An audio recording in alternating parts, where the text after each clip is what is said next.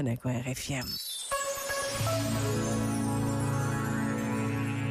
Ao rezarmos pela paz, desperta também o nosso sentido de responsabilidade e a nossa solidariedade para com todos aqueles que sofrem terrivelmente com o drama da guerra.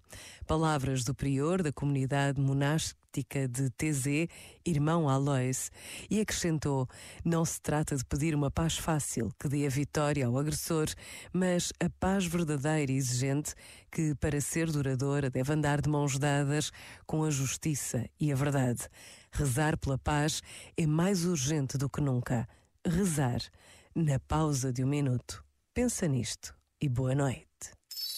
Este momento está disponível em podcast no site e na app.